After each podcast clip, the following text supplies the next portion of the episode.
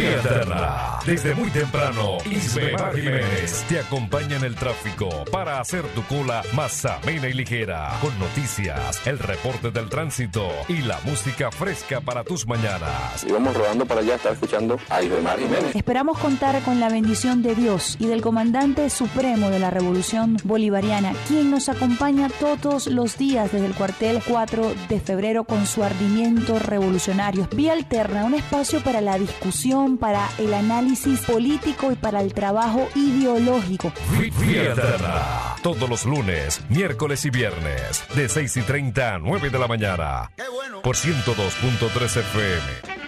Quítate de la vía, Perico, que viene el tren.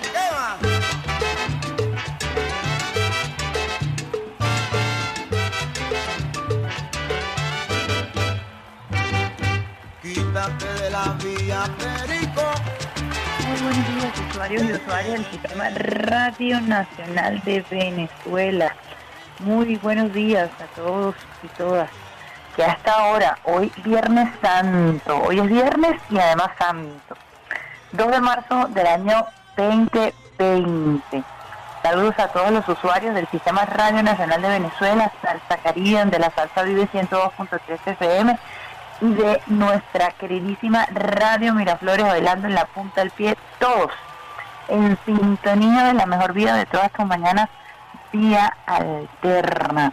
Hoy desde bien tempranito, con la mano izquierda puesta en el corazón, con el pie izquierdo arrancando también esta mañana, bendiciones, besitos de coco con piña en la cónsula Alexander Brazón que nos acompaña en la asistencia de cabina Teo García. Como siempre, Isbemar Jiménez, esperando contar con la bendición de Dios, con la bendición del comandante eterno, del comandante supremo de la Revolución Bolivariana, Hugo Rafael Chávez Frías, quien nos acompaña todos los días desde el cuartel 4 de febrero, cuartel de la montaña, cuartel en donde está encendida la llamarada eterna que está escoltada por la gloriosa Milicia Nacional Bolivariana. Les recordamos que también esperamos contar con la bendición del comandante Eliezer Reinaldo Taiza Castillo, hijo de San Blas Valencia, Estado Carabobo, ejemplo de lealtad absoluta al comandante Chávez, al pueblo, a la Constitución de la República Bolivariana de Venezuela, lealtad absoluta a nuestro presidente obrero y chavista Nicolás Maduro Moros, lealtad absoluta a la gloriosa Fuerza Armada Nacional Bolivariana como soldado que es Eliezer Otaiza Castillo.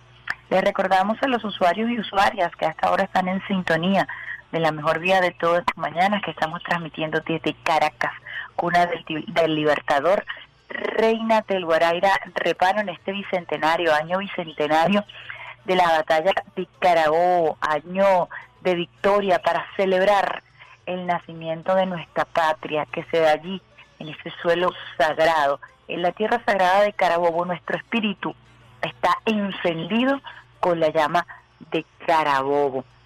El sol de Venezuela, ¿por dónde sale Brazón y Cheo? El sol de Venezuela sale por el Esequibo, saludando a la gente de San Martín de Turumbán, del río Cuyuní, en sintonía del Sistema Radio Nacional de Venezuela, custodiando nuestra frontera, el espacio radioeléctrico, también a la gente de Puerto Páez, en el estado Apure, besitos de coco con piña para todos ustedes, y a la gente de La Victoria, que a esta hora está en sintonía del Sistema Radio Nacional de Venezuela, el municipio José Antonio Páez, en Apure, una lluvia de besitos de coco con piña, saludando a todos los soldados y las soldadas que a esta hora y que durante estos días de ataque a nuestro suelo patrio han estado allí, rodilla en tierra, literalmente defendiendo la integridad de nuestro territorio y defendiendo la paz.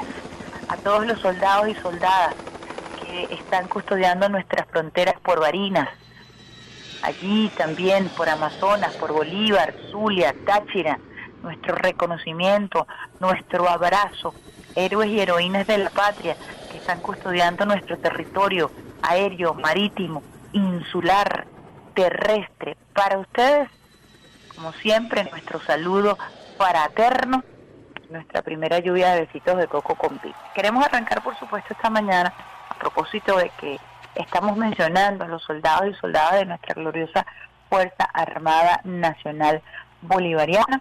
Queremos arrancar hoy, Viernes Santo, viernes de muchísima tradición en todo el territorio.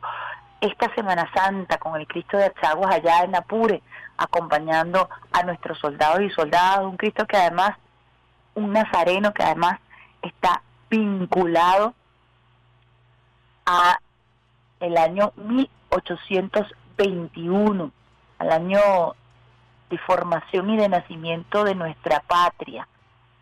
Fue un Cristo que acompañó a José Antonio Páez en batallas y en honor a ese acompañamiento, él manda a tallar esa figura del Nazareno de Achaguas y lo coloca ahí en esa iglesia que hoy es chiquitica, pero que es grande en historia y que forma parte también de todo lo que es la campaña de Carabobo, que está cargada de muchísima simbología. Ese Cristo de Achagua acompaña al pueblo apureño en este momento. Ese Cristo de Achagua forma parte también de ese mestizaje cultural y esa impronta religiosa que está con nosotros también en esta lucha por la independencia.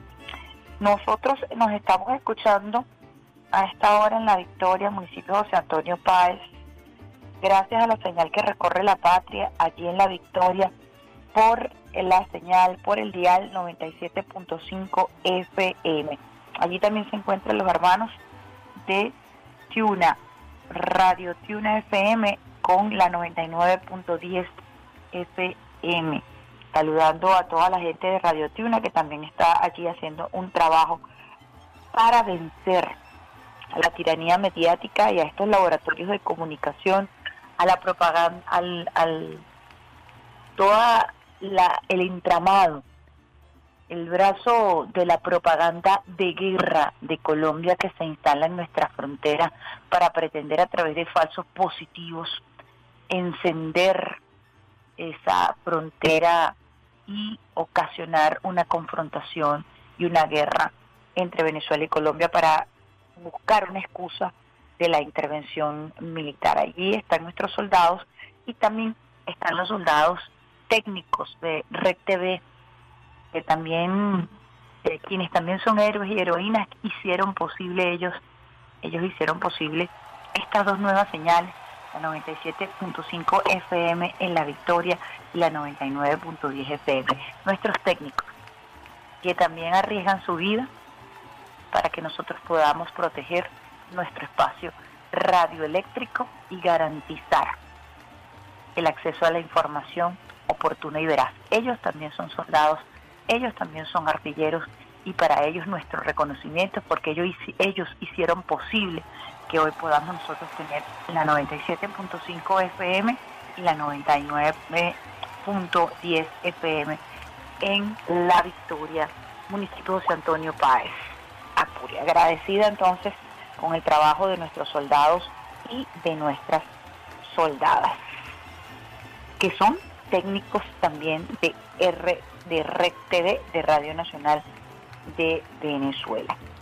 Quería comentarles a propósito de esta batalla campal que desde el punto de vista mediático estamos dando para que la verdad se imponga, para también cortarle ya que estamos hablando de la lucha contra el COVID-19, de nosotros también tenemos que hablar de las cadenas de contagio, de la mentira, de la verdad, de la guerra híbrida, de la guerra de cuarta generación. Sin embargo, ahorita estamos también en un proceso de intentar ubicarnos en un escenario, un teatro de operaciones de guerra convencional. Y por esto un comunicado el día de ayer de la Fuerza Armada Nacional Bolivariana del Ministerio del Poder Popular para la Defensa. Quiero compartirlo con ustedes a esta hora tempranito para que quienes están en sintonía, quienes madrugan hoy viernes santo puedan estar actualizados con la información. Continuando la ejecución de la operación Escudo Bolivariano 2021 en el estado Apure contra los grupos irregulares armados colombianos hasta el día de ayer miércoles 31 de marzo, esto fue leído el primero de abril, de los corrientes, el balance de nuestras actuaciones suman un total de nueve terroristas neutralizados, 31 detenidos puestos a la orden del Tribunal Militar 14 de control con medida privativa de libertad, una ciudadana que será presentada en las próximas horas ante el mismo Tribunal. 6, artefactos explosivos desactivados en distintos ejes carreteros de la zona, nueve campamentos destruidos, incluyendo uno empleado para el procesamiento de pasta de cocaína y nuevos decomisos de armas, visores nocturnos, equipos de comunicación y computación, así como precursores químicos URIA. Por otra parte, con insondable dolor informamos que fallecieron en el, en el combate el sargento primero Andriel Isturiz Sojo, plaza de la octava brigada de comandos de mar, y el sargento segundo Jesús Alexander Vázquez Pérez, plaza del 931 Batallón de Infantería Reforzado, Santiago Mariño, producto de la detonación de una mina activada por los precitados grupos a una patrulla que operaba en el sector de El Ripial, municipio José Antonio Páez del referido estado. Expresamos a los familiares, amigos y compañeros de armas de estos que perdieron la vida cumpliendo con su deber las más sinceras palabras de condolencia e irrestricta solidaridad. En el mismo acto terrorista resultaron heridos nueve efectivos militares a quienes se les está prestando la debida atención médica en la red de salud militar. Un hecho de tal naturaleza corrobora la cobardía, alevosía y lesa de estas organizaciones criminales que, como ya hemos señalado, actuando con la eficiencia del gobierno colombiano, pretendían ocupar ilegalmente sectores del espacio geográfico venezolano para desarrollar sus actividades delictivas. Cabe destacar que mientras los residentes de la Victoria regresan desde Arauquita a sus hogares, se observa cómo los operadores de la canalla mediática despliegan sus sucias manipulaciones para atizar la violencia en el Alto Apure. Continuaremos empleando todas nuestras capacidades combativas hasta cuando sea necesario para neutralizar a estos delincuentes, estén donde estén, pues no cederemos ni un milímetro del territorio sagrado de la patria a sus bastardos intereses. Chávez vive, la patria sigue, independencia y patria socialista viviremos, venceremos, independencia o nada. Leales siempre, traidores nunca. El sol de Venezuela nace en el Esequibo. Caracas, primero de abril del año 2021, Vladimir Padrino López, general en jefe, ministro del Poder Popular para la Defensa.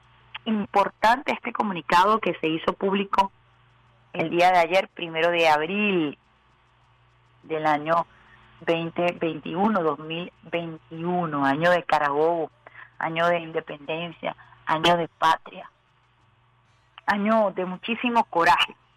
Y por eso compartimos con ustedes información oportuna y veraz para vencer, como lo dice el comunicado de la canalla mediática, que a través de las redes sociales y a través de todo ese entramado de propaganda de guerra de la mediática colombiana que está completamente alineada a los intereses de los Estados Unidos y de los grupos de narcoparacos que intentan ocupar territorio venezolano y que le han quitado la vida a soldados de la patria que pretenden amenazar, aterrorizar a la población de la victoria para generar sus falsos positivos. Hemos estado haciéndole seguimiento a diversos comunicadores que se encuentran en el área, que están haciendo un esfuerzo extraordinario por vencer la mentira, por hacernos llegar información oportuna de cómo está retornando en casi todo el municipio José Antonio Páez, exceptuando de algunos episodios de violencia, la paz. Y nuestros connacionales están mm, regresando a sus hogares.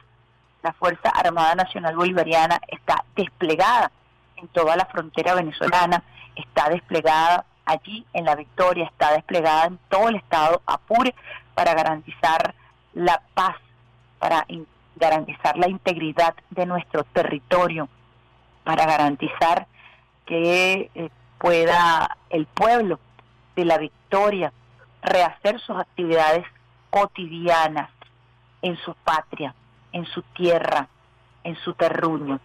Y para esto la Fuerza Armada Nacional Bolivariana está desplegada. Fíjense lo que dice el comunicado de la colocación de minas. Las minas están prohibidas por la legislación internacional.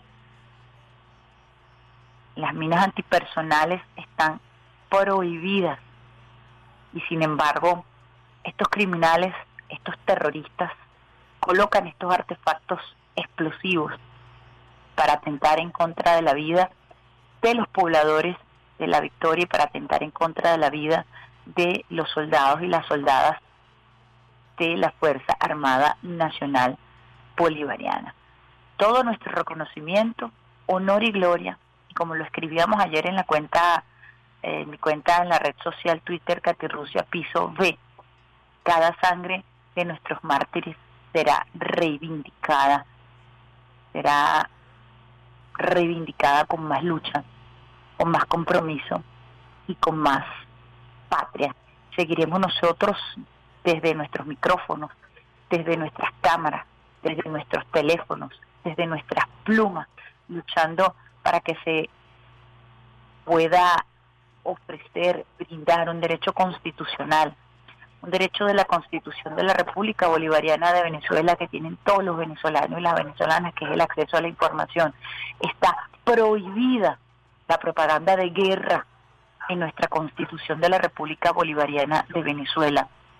La incitación al odio está prohibida en leyes como la ley del odio, de crímenes de odio, está consagrada luego de eh, nuestra Constitución de la República Bolivariana de Venezuela y que fue una de las primeras legislaciones que surge del proceso constituyente que nace precisamente para garantizar la paz en nuestro territorio. Está prohibida, el, está prohibido el anonimato.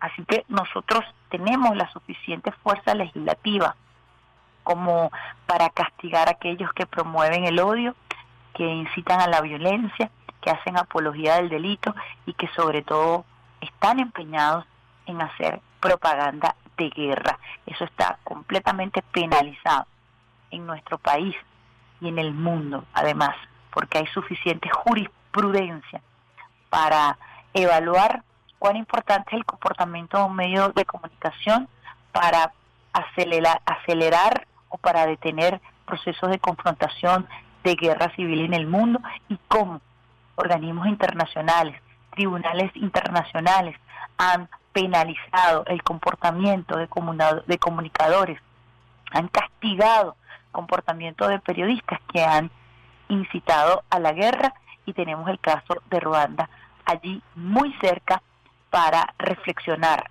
acerca del rol fundamental de los medios de comunicación en los conflictos. Vamos a hacer una pausita musical a esta hora, a las 7 y 21 minutos luego de este comentario y luego de este saludo que hacemos y estos honores que le rendimos a nuestros soldados y soldadas que están custodiando nuestra frontera. Y lo vamos a hacer con una versión muy contemporánea de Bella Chao, con Moni Hayes. Y a regreso, mucho más de la mejor vía de todas tus mañanas, vía alterna.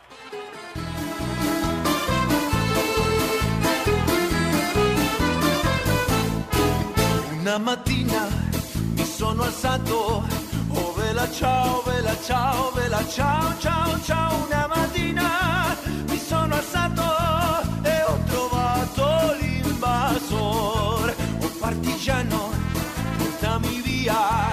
Oh vela ciao, vela ciao, vela ciao, ciao, ciao. Partigiano,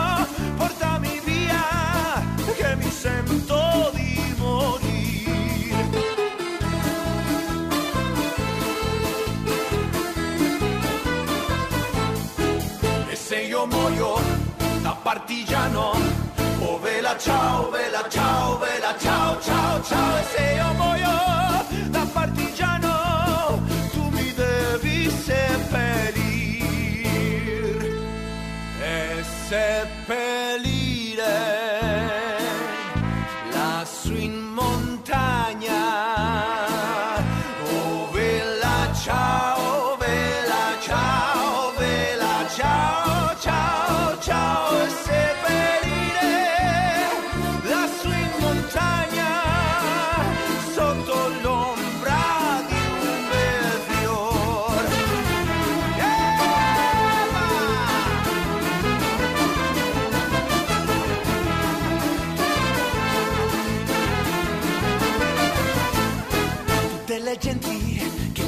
passeranno.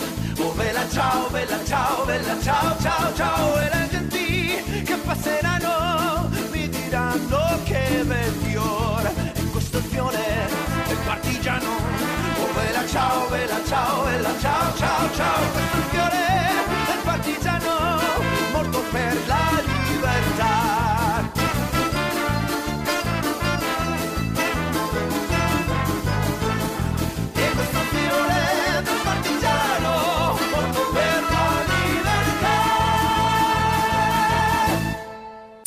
Estás en sintonía de Vía Alterna con la periodista Isbemar Jiménez.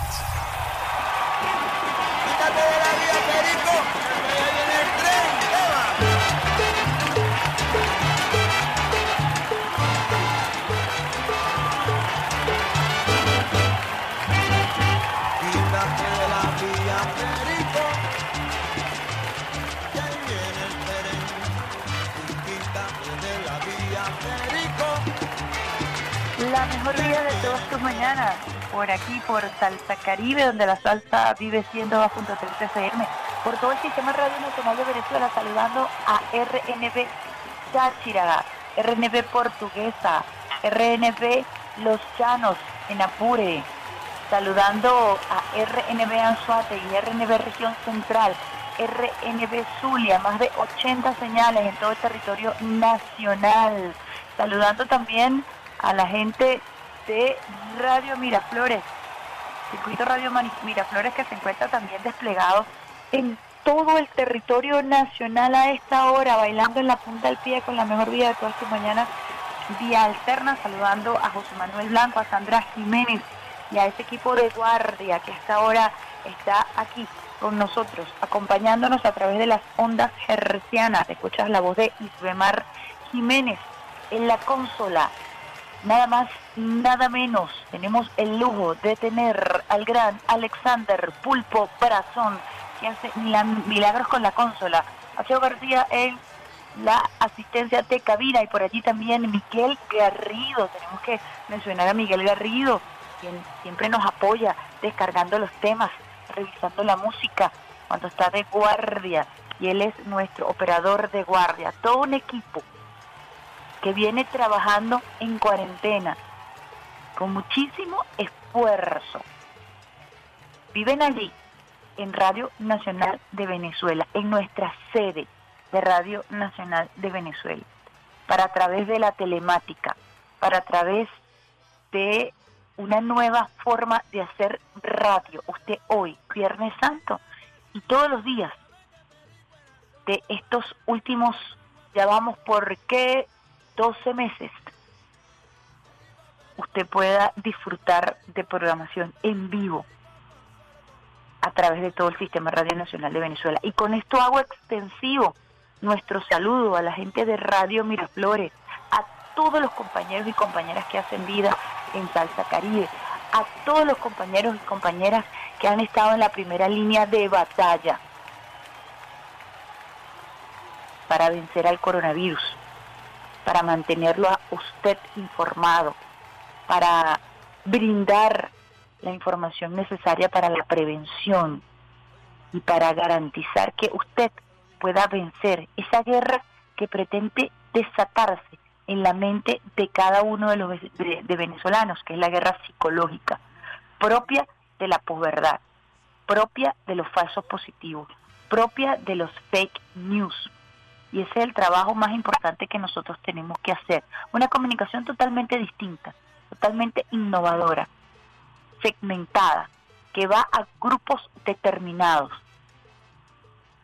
con música, contenidos diseñados para llegar a los gustos de cada usuario usuaria, de cada persona que a través de su teléfono recibe información a través de las redes sociales. Así que es un esfuerzo que hacen nuestros equipos, todo el equipo del Sistema Bolivariano de Comunicación e Información, que ha trabajado de manera mancomunada, como un verdadero sistema, hermanados y hermanadas en momentos cruciales. Este es un momento importantísimo para la patria. Es el momento de preservar la integridad del territorio, pero también preservar la vida. La población es un elemento esencial para la conformación de una nación. El territorio, la población y la Fuerza Armada Nacional Bolivariana son elementos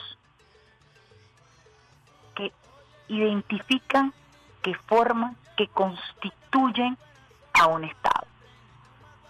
Y nosotros en estos momentos estamos luchando por la vida de la población. Estamos luchando por la integridad de nuestro territorio y lo estamos haciendo en perfecta unión cívico, militar, pueblo y pueblo armado. Pueblo y Fuerza Armada Nacional Bolivariana. Y eso nosotros lo entendemos también, que nos hemos ido organizando y que nos hemos ido preparando, incluso en los momentos más difíciles. No bajar la guardia para salvar la vida. Usar tu tapaboca, mantener la distancia física, no a las aglomeraciones. Tratar de evitar encuentros en espacios cerrados. Lavado de manos. Si usted no forma parte del sector priorizado, ese sector que como el nuestro de las telecomunicaciones tiene que estar en la primera línea de batalla, quédense en su casa, guarde su vida.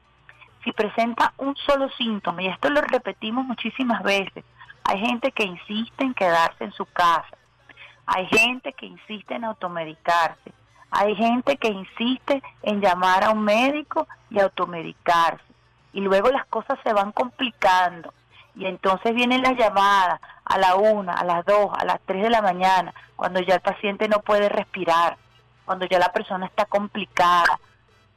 No pongamos en vida, en riesgo nuestra vida ni la vida de nuestros familiares. Si vas a ir a una consulta médica, pública o privada, hazlo cuando te aparezcan los primeros síntomas. No lo pases, no lo dejes pasar. Hay un negocio ahorita además con las bombonas de oxígeno en, algunos casos, precisamente con toda una intencionalidad. Entendemos que es difícil, yo lo puedo hablar, lo puedo, lo puedo atestiguar como paciente post-COVID que aún tiene secuelas y síndromes inflamatorios producto del COVID-19 en todo mi cuerpo, se los puedo decir, da miedo, da temor. Pero no esperemos a última hora cuando las cosas se complican, cuando se hace más difícil conseguir un cupo, una cama, una atención médica. El milagro lo podemos hacer nosotros. Ayudemos. A Dios rogando y con el mazo dando. Eso es así. Nosotros tenemos que poner de nuestra parte. Mientras estamos dando esa lucha por la vida, también estamos dando la lucha por la defensa y por la integridad de nuestro territorio que se encuentra amenazado por el imperio más cruel de la historia de la humanidad, y estamos hablando del imperio gringo europeo, y específicamente el imperio gringo que se encuentra apertrechado en siete bases militares en Colombia, agrediendo a Venezuela una y otra vez de una manera multiforme, arrancando con la mediática, inventando falsos positivos para distraer la atención, para causar terror, zozobra, para buscar la intervención internacional en Venezuela a través de falsos positivos. Por eso es que tenemos que estar muy pilas, por eso es que tenemos que estar muy alertas. Si estás en el interior del país, si estás allí en la frontera y tienes tu radiecito, enciende tu radiecito para que puedas vencer el temor, el miedo. La radio es sensacional porque no solamente te garantiza información oportuna y veraz, sino que también te acompaña con buena música, con programas de entretenimiento, para que tú puedas estar sosegado, para que puedas estar tranquilo, para que puedas meditar y analizar las cosas, sobre todo en estos tiempos de Semana Santa, que son tiempos de reflexión. Una tradición muy importante para quienes son feligreses y que en esta oportunidad no vamos a poder realizar de manera presencial, de manera física. Recuerden, todos los templos en el país están cerrados. Es una instrucción presidencial como parte de las medidas que se toman en esta Semana Santa radical. Todos los templos están cerrados, está prohibida la práctica de cualquier culto religioso dentro de las iglesias. se estará realizando un programa especial con algunas oraciones desde templos importantes del país a puerta cerrada para acompañar a nuestros hermanos venezolanos quienes son practicantes de la fe católica a esta tradición de la visita de los siete templos para que usted pueda orar desde su hogar. Su casa es su templo. Ese es el lema del Sistema Radio Nacional de Venezuela. Su casa es su templo. Y Dios está donde estás tú. Cristo está donde estás tú. La oración es sumamente importante para conectarse, pero también para meditar, para buscar la sanación. Les recomiendo por allí, vamos a, lo colocamos en nuestra red social, eh, arroba RNB Informativa, el podcast de Virginia Oramas, quien hizo un programa especial acerca de la historia de los nazarenos. Nosotros hemos venido desarrollando también una programación para acompañarte a ti, usuario y usuaria del Sistema Radio Nacional de Venezuela, como lo han hecho todos nuestros hermanos y hermanas del Sistema Bolivariano de Comunicación e Información, para que puedas tú también disfrutar de esas tradiciones, pero a través de las de las ondas hercianas. Vamos a una posita musical, 7 y 34 minutos, y vamos a hablar un poquito de esas tradiciones, lo que se hace precisamente en Semana Santa, lo que se come en Semana Santa y algunas creencias que son propias de eh, nuestro pueblo en todo el territorio nacional. Lo vamos a hacer con el milagrero de, Chal, de Chala Rasta y al regreso mucho más de la mejor vía de todas tus mañanas, vía alterna.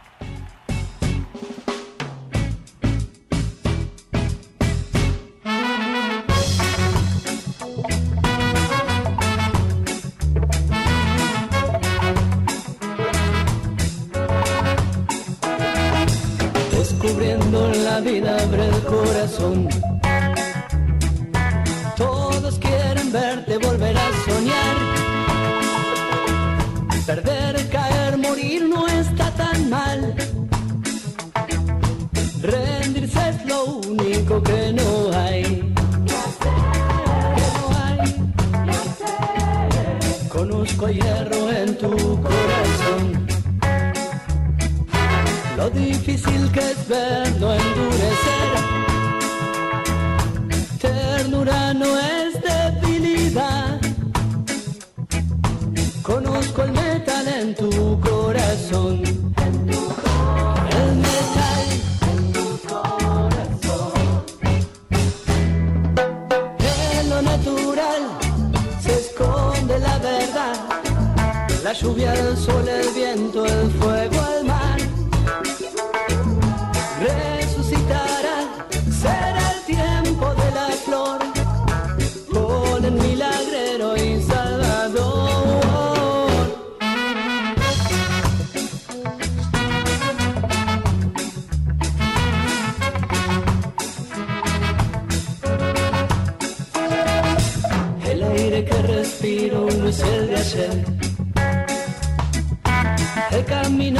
no es como fue.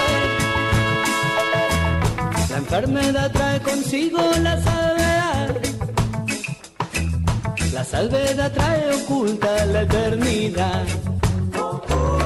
La eternidad. Eternas las alas libres del mundo. Sobrevuela la cárcel de la ciudad. El color tiene que ver Grises encierran agua y sal. Encierran agua, encierran.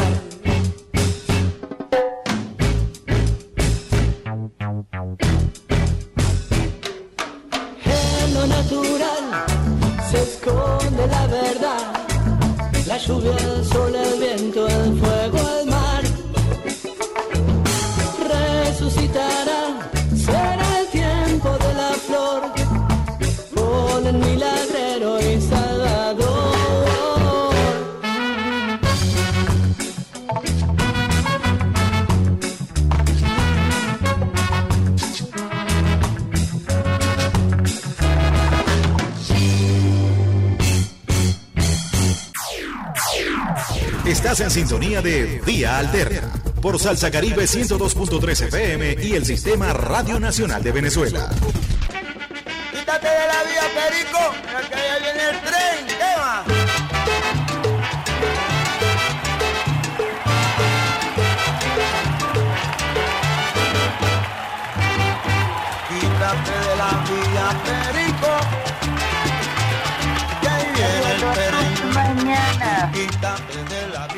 A toda la gente que hasta ahora está conectada a través de la 91.1 RNB Informativa en Caracas, 103.9, 103.9 FM activa, primer canal juvenil de la Revolución Bolivariana.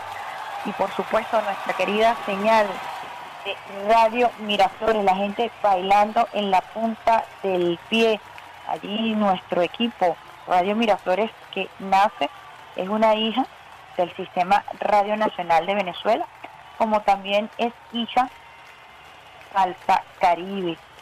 Todos nuestros técnicos y técnicas han ayudado a crear estas radios para que usted pueda mantenerse conectado a través de las ondas hercianas. Radio Miraflores 95.9 FM en Caracas. Saludamos a nuestro equipo comunicación 2.0 a esta hora tempranito. Ya se ha venido incorporando nuestra querida Rafaelita luego de esta batalla que diera y que continúa dando en contra del COVID-19 ya se encuentra activa ahí peleando con el teclado y con el internet para garantizar también información oportuna y veraz y dar esta batalla a través de las redes sociales. Así que un besito para Rafaelita y para Jonathan, su esposo, quien también es trabajador del Sistema Radio Nacional de Venezuela y juntos dieron una batalla épica como todos los venezolanos y las venezolanas que le han ido ganando, que le hemos ido ganando la batalla al COVID-19. Estábamos hablando de Semana Santa y vamos a también hacer comentarios un poco frescos a propósito de las tradiciones, de las costumbres de nuestro pueblo venezolano. Cuando no estamos en cuarentena, generalmente se venden dos esencias importantes para llevarlas a casa. Forma parte de un ritual muy antiguo que viene de la antigua Grecia y de la antigua Roma y que está narrado en un episodio de la Biblia, precisamente en el episodio de los Reyes Magos. Estamos hablando de la utilización de la mirra y del incienso, que son eh, esencias aromáticas, sustancias aromáticas que se usan con fines determinados desde épocas muy, muy antiguas, ancestrales, y que llegaron del Medio Oriente, pasaron a Europa y de Europa aterrizaron aquí con el proceso de colonización y nuestro mestizaje le ha venido dando diversos usos. Una de las costumbres de esta Semana Santa es la utilización de la mirra y del incienso para la purificación de los hogares.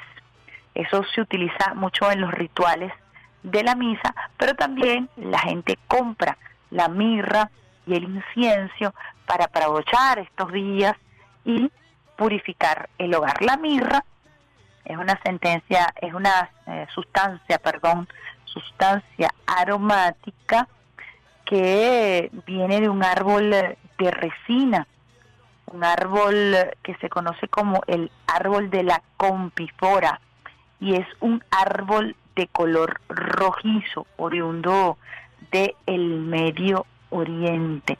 Se dice que la mirra tiene propiedades medicinales. Se eh, utilizaba desde épocas ancestrales para tratar la ronquera. Es antiinflamatorio y antiparasitario. Y es herencia, como lo decíamos, de, las de los pueblos del Medio Oriente. Tiene un historial grande en procesos de curación de eh, desinfección y también se emplea para hacer perfumes. Eso es la mirra. El incienso que está incluso un poco más vinculado a los rituales de la Iglesia Católica, es eh, la preparación de resinas aromáticas vegetales.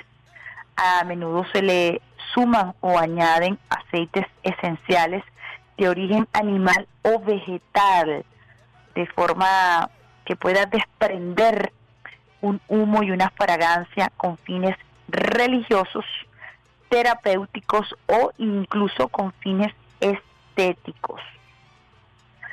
El, el incienso tiene beneficios que están vinculados a la armonía en el hogar. Se asegura que esta sustancia aromática, recuerden que hay una corriente de la aromaterapia y es la, la utilización de diversas esencias para generar eh, curación. En este caso, el incenso se usa como una esencia para elevar la serotonina, la serotonina, perdón, que es una sustancia química que circula en tu cuerpo y que te hace sentir placidez y tranquilidad. Es un relajante, actúa directamente sobre el cerebro para controlar la ansiedad y la depresión. Por eso es que algunas abuelas, además de purificar los hogares con estas esencias, lo utilizaban para eh, fines terapéuticos y eso se viene utilizando desde hace eh, siglos con, como parte de esa cultura milenaria del Medio Oriente. Por ejemplo, los turcos lograron desarrollar una técnica terapéutica con brebajes y cremas extraordinarias que hoy por hoy son utilizadas incluso comercializadas en sus esencias para ser utilizadas en la medicina tradicional, no solamente en la homeopática, sino también en la medicina tradicional. Parte entonces de lo que tiene que ver con estos rituales espirituales y con estas esencias que se utilizan en épocas de Semana Santa. Recordamos que hoy es Viernes Santo, el día de ayer, este, Jueves Santo, eh, comienza también el ritual de la visita de los templos, Jueves Santo es el día de la última cena, hoy el día de lo que se conocía o se conoce, pero que no se está realizando por eh, estar en tiempos de pandemia, como las 14 estaciones que narran un poco todo lo que fueron esos últimos minutos de la vida de Jesús cargando su cruz. Hablamos también entonces de las tradiciones culinarias. A ver, nuestros usuarios y usuarias de todo el territorio nacional. En mi casa, aquí en Caracas, tradición, el arroz con coco, el majarete, la conserva de coco, esa es una tradición de mi abuela Yolanda, y el dulce de lechosa. Estas son tradiciones generalizadas en todo el territorio nacional, pero en Caracas particularmente. También una especie de mojito, comer mojito que se realiza como una especie de guasacaca sin aguacate, con puras hierbas, con vinagre, que se utiliza para el pescado salado, que se come también aquí en Caracas, el bacalao, que se come mucho en Semana Santa, y eh, la batata, el ocumo, como parte del acompañamiento de este pescado, puede ser pescado salado o puede ser cualquier otro tipo de pescado. Eso en Caracas.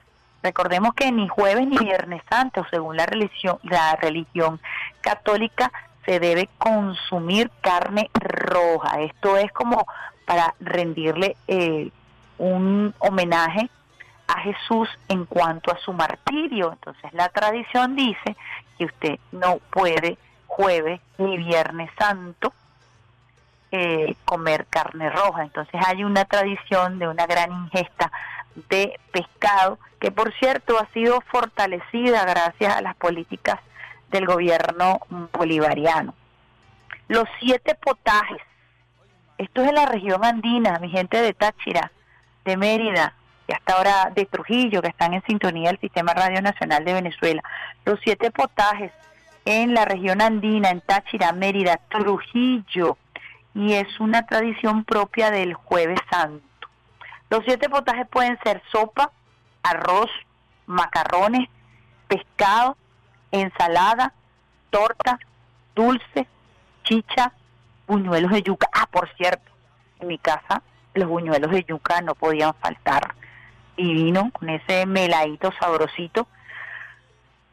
Forma parte entonces este esta cultura de los siete potajes, parte de la tradición de la región andina.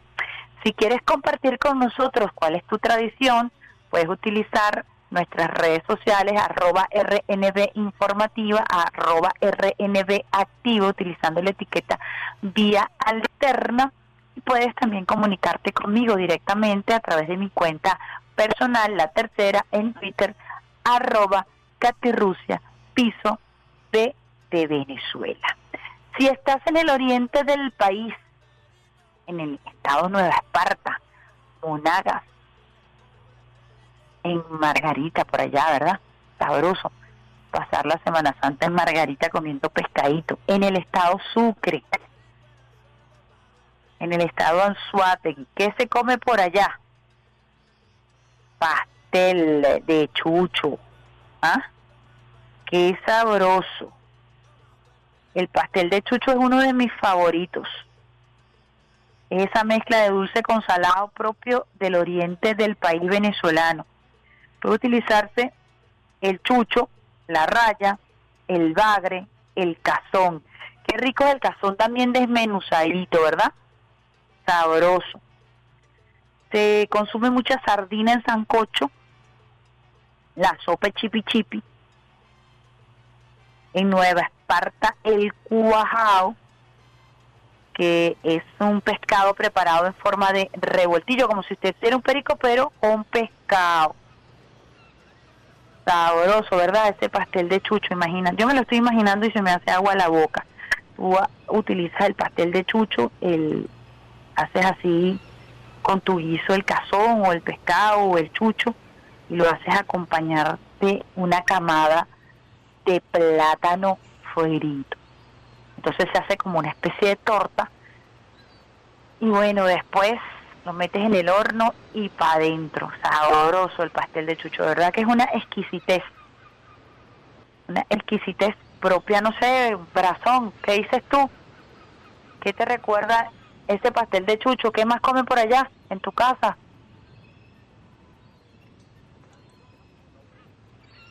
Pescado frito, ¿verdad? Sabroso que la sopa, el sancocho, eso es propio, me dice Alexander Barazón, quien es oriundo del estado Monaga. Sabrosa, de Sucre, perdón, ay bestia. No me va a perdonar esa, Barazón. el estado Sucre, sabroso, entonces ese pescado y ese pastel de chucho, ese cuajado, sabroso de pescado. A ver, costumbres, ¿ah? Nos dice Brazón el piñonate, eso que es de Sucre, propio de allá. De toda la región oriental, nos dice Alexander Brazón a esta hora compartiendo con nosotros este paseo por nuestra gastronomía, breve paseo por nuestra gastronomía para recordar cuáles son nuestras costumbres y qué comemos los venezolanos y las venezolanas también en esta Semana Santa siete costumbres más populares. El Domingo de Ramos, incluye a los palmeros, y es la entrada de Jesús a Jerusalén. Nosotros tenemos la traducción de la tradición de los palmeros en todo el territorio nacional, no solamente los palmeros de Chacao, patrimonio inmaterial de la humanidad. La gente suele confesarse y en términos de la religión católica darse realmente, literalmente golpes de pecho. Es un momento para la reflexión y para quienes creen en este sacramento de la confesión es una de las tradiciones más importantes.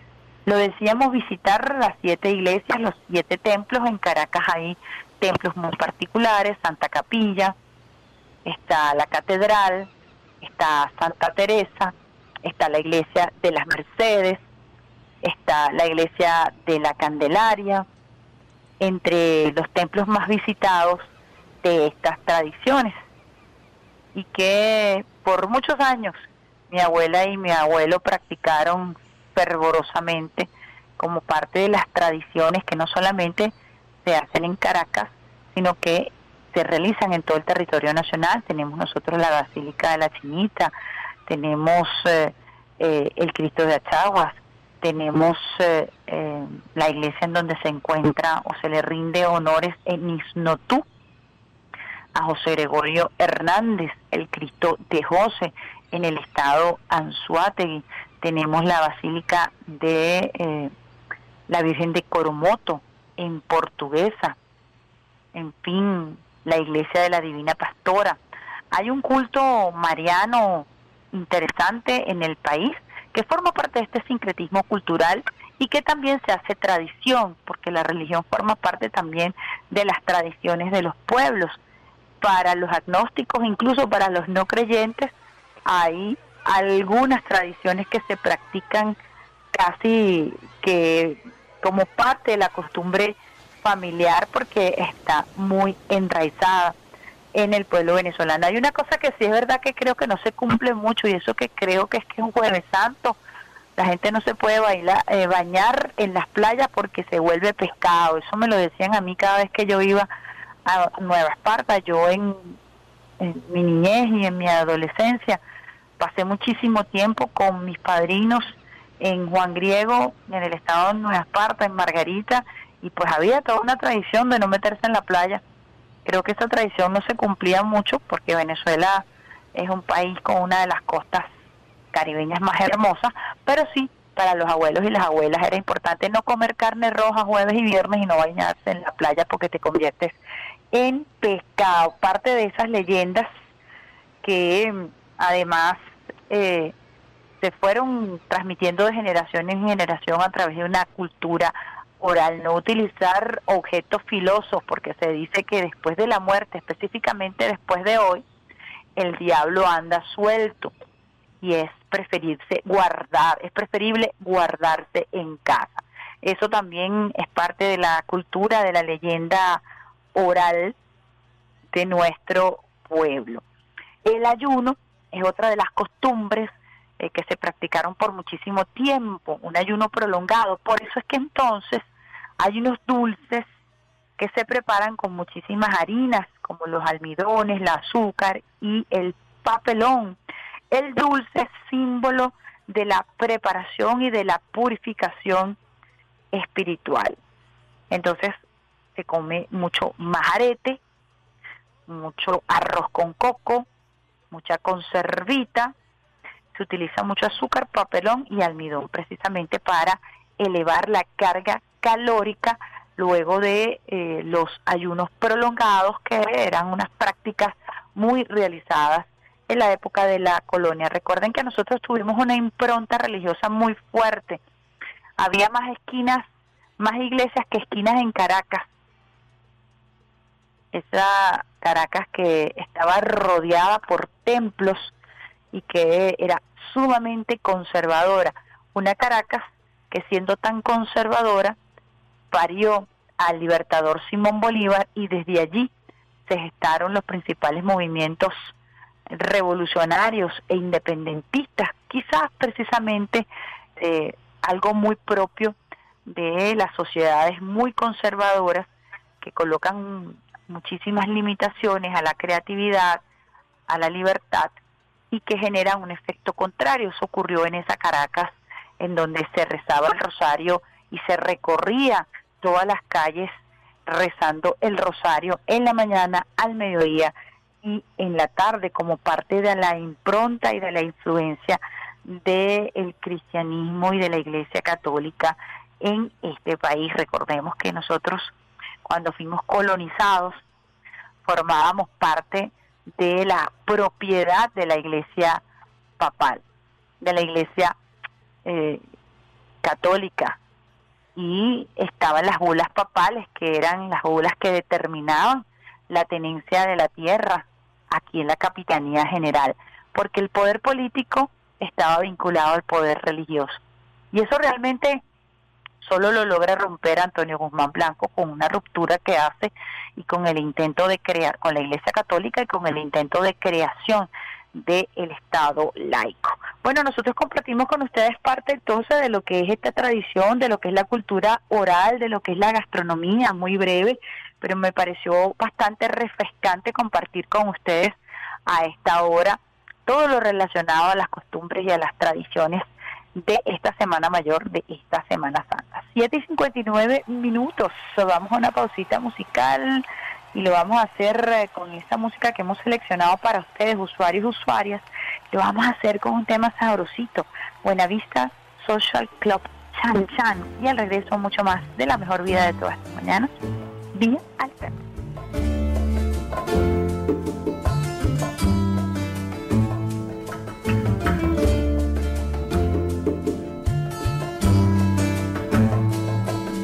De Cedro voy para Marcané, a Puerto voy para Mayarín. Muchachos, ¿tienen a Ernesto? ¿Tienen Ernesto?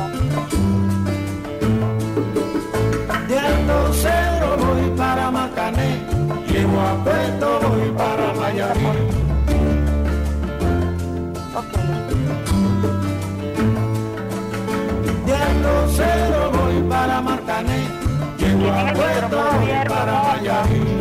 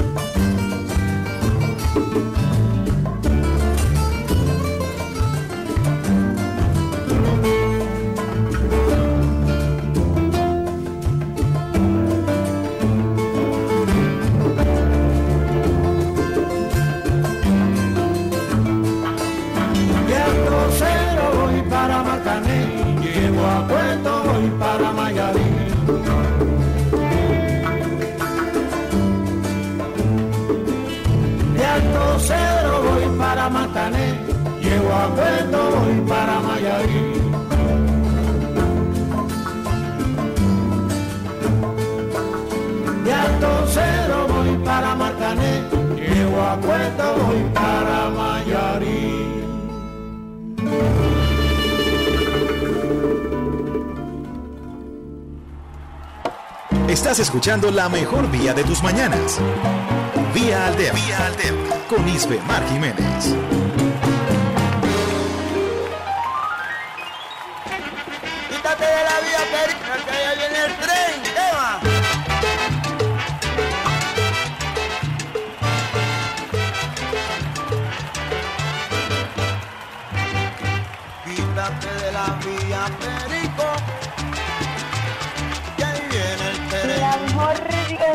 Tus mañanas, por aquí por Salsa Caribe, donde la salsa vive 102.3 FM, todo el sistema Radio Nacional de Venezuela, en Caracas 91.1 RNB Informativa, 103.9 Activa de Frente, primer canal juvenil de la Revolución Bolivariana.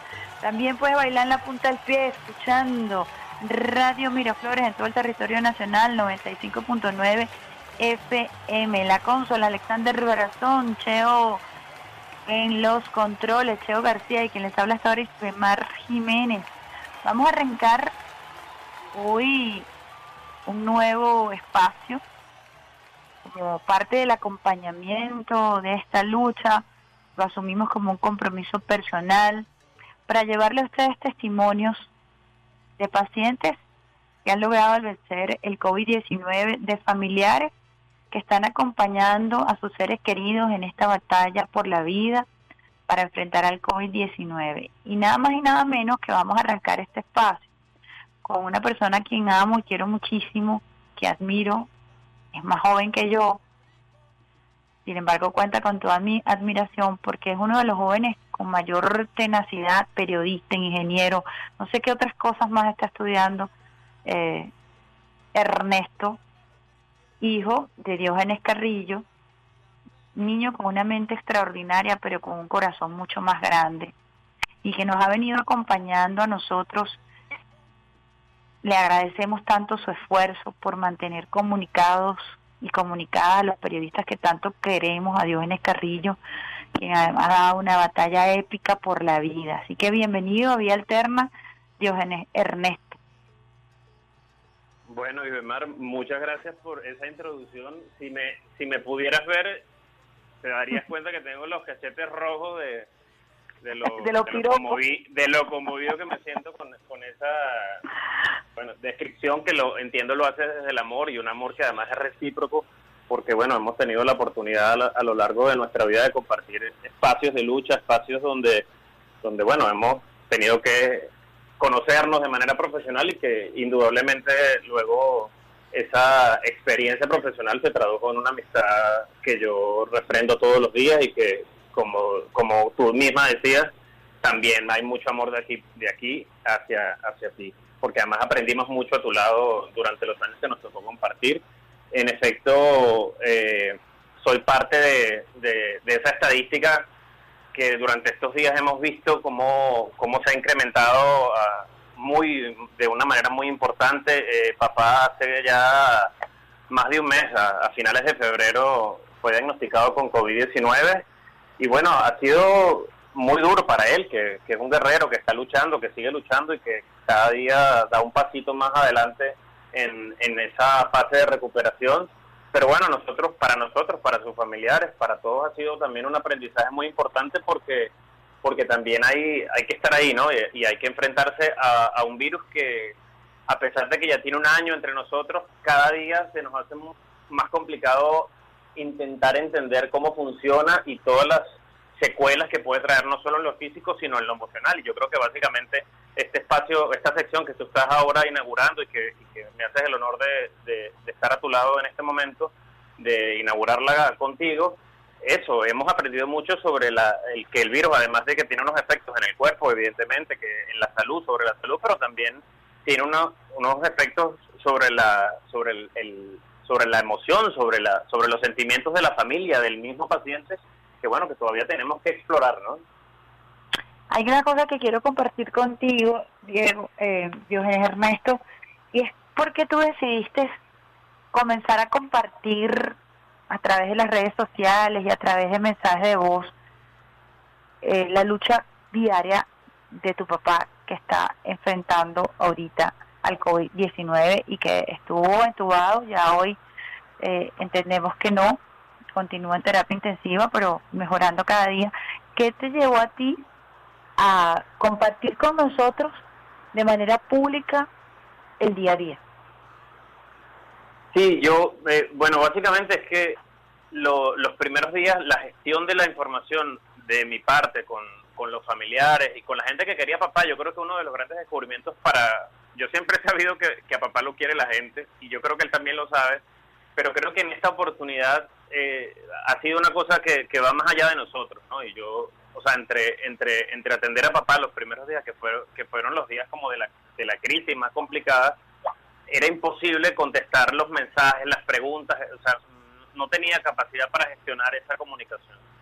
Y el día, el primer día, entiendo que llegué a casa en la noche y dije, bueno, voy a, voy a contar esto y la verdad que no, no, no había, no había una crisis tal, o sea, ya yo, yo entendía que papá se había contagiado, que lo estaban atendiendo y que todo iba bien y que a partir de ahí todo iba a mejorar. De todas maneras, bueno, esto empezó así como algo, mira, para que al todo el que yo le pueda comunicar lo haré, pero el que no, que, que lo lea de aquí, que, que, que, las redes sociales tienen esa función. Yo creo que eh, desde la, desde la perspectiva positiva, nosotros con las redes sociales pudiéramos hacer muchas cosas buenas. Y yo creo que esto, esto es una opción y de, y, de hecho yo hoy tengo que agradecer a, a toda la gente que a diario, en los momentos más duros, ha compartido su mensaje de cariño porque, porque de verdad creo mucho en la energía, creo mucho en esa, en esa cadena de oración, en esa, en ese, en ese esfuerzo colectivo que nos ayuda a, superar el trance. Y yo creo que las redes sociales, desde una perspectiva positiva, me reitero, ayudan mucho en esto, en estas condiciones. Pero bueno, finalmente hay que recordar que el día 11 de marzo bueno, papá, papá estaba muerto eh, virtualmente. Yo creo que pasa mucho que, nos, que tenemos, podemos revisar en la historia del, del, periodismo desde, desde la perspectiva de las redes sociales que, que, la gente termina muerta y no lo está. Pero yo creo que la particularidad de esto es que con esta enfermedad una de las cosas más difíciles es que no tienes contacto directo con, con el paciente. Y claro, imagínate y para imagínate para mí levantarme la mañana del jueves, mi papá estaba recién ingresado en terapia intensiva, tenía un montón de mensajes de texto de gente llamando, pidiendo, dando las condolencias, eh, solidarizándose, que, que, que, que, era difícil, ¿no? Porque además yo tenía que primero confirmar eso, pero no podía porque yo no tenía acceso, no tengo acceso a ver a papá, no lo veo hace más de un mes. Entonces tuve que llamar a, miles de personas en la en esa cadena de cuidado de, del hospital donde o sea, donde está hospitalizado para que final, para poder confirmar que alguien me diga no tu papá, tu papá está respirando. Entonces creo que lo bueno de haber iniciado eso antes de esa situación es que bueno la, la información estaba ahí. Al final creo que todos los que estamos más o menos involucrados en este en este episodio desafortunado hemos entendido que tenemos que yo siento que, tengo la responsabilidad de que todos estén al tanto de eso, porque además, en medio de tanta noticia eh, devastadora, hasta a veces eh, en un panorama muy sombrío, complicado, que ha pasado durante a puede con, el, aumento de los casos, yo creo que el caso de papá, gracias a Dios, ayuda a que, a que bueno, no, a que a mí mismo me ayuda, porque la verdad todos los días insisto, él sigue en terapia intensiva, él está mejor, pero bueno, todos los días tenemos que ponerle empeño a que esa recuperación, a, que, a que él sepa de una manera indirecta al menos que hay que hay toda una cadena de oración, una energía colectiva que está apoyándolo en su lucha, que es la lucha de todos finalmente. Fíjense, para quienes están en sintonía de Vía Alterna hasta ahora, estamos hablando con el hijo de Diógenes Carrillo, es un reconocidísimo periodista conocido por su programa La Lámpara de Diógenes, pero además es uno de los mejores periodistas deportivos de este país, con una amplia trayectoria en el ámbito del boxeo.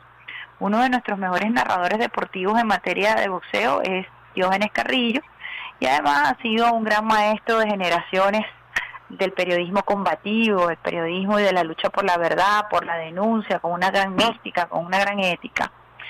Y por supuesto, eh, la noticia de que estaba infectado por COVID, que estaba en terapia intensiva, conmovió a la comunidad mm, de comunicadores y de comunicadoras y creo que muy importante ha sido ese fenómeno que describe su hijo, Diógenes Ernesto, de a través de las redes sociales también encender esa luz mantener viva esa lámpara y mantener además la información veraz y oportuna, porque se tiende también en medio de la confusión a generar incertidumbre.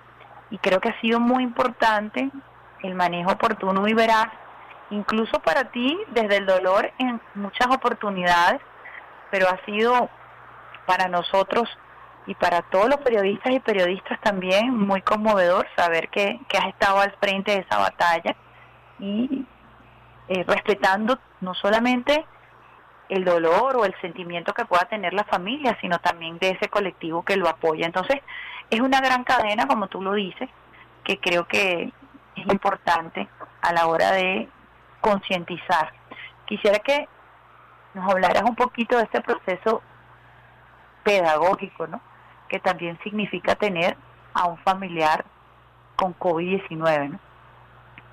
Sí, yo, yo creo que una de las cosas más difíciles que, que, desde la perspectiva de la familia se está viviendo en estos momentos es, es, esa falta de contacto con el, con el familiar, ¿no? Porque, claro, inicialmente cuando se intenta determinar si es COVID, si no es COVID, o sea, todo toda la fase inicial que termina siendo como como exploratoria hasta que finalmente tienes un resultado, un diagnóstico y se inicia el tratamiento, claro, aunque la, aunque la incertidumbre se reduce porque sabes que tu paciente o tu familiar está ha dado positivo, a partir de ahí, eh, claro, no, yo entiendo que no estamos no estábamos preparados ni lo estamos aún al 100% para atender una enfermedad de estas características, pero claro, se inicia un proceso de aislamiento que es muy fuerte y yo te lo cuento desde mi perspectiva, yo aspiro que en el futuro papá pueda contarlo desde la suya y, y seguramente no, no, me, no me cabrá la menor duda de que es así, porque además papá es un tipo de mucho contacto, de que,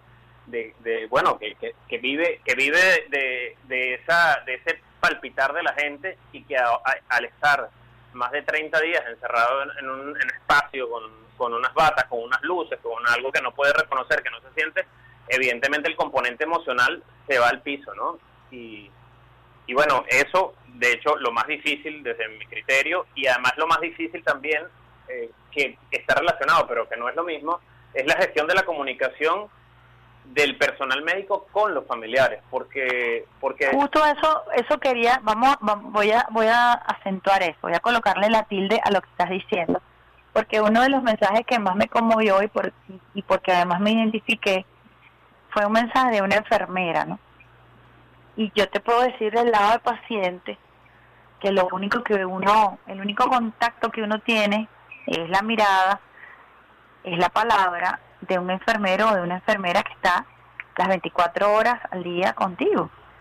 El mensaje que te envió esa enfermera, ¿y cuántos mensajes no enviarán los enfermeros y las enfermeras que son el único vaso comunicante que tiene el paciente con su familia. Háblanos un poquito de eso. No, yo estoy yo estoy enamorado, eh, o sea, a mí cada vez que le, que le escucho que me dice algo, el corazón me hace pum, pum, pum, o sea, no, yo me conmuevo totalmente.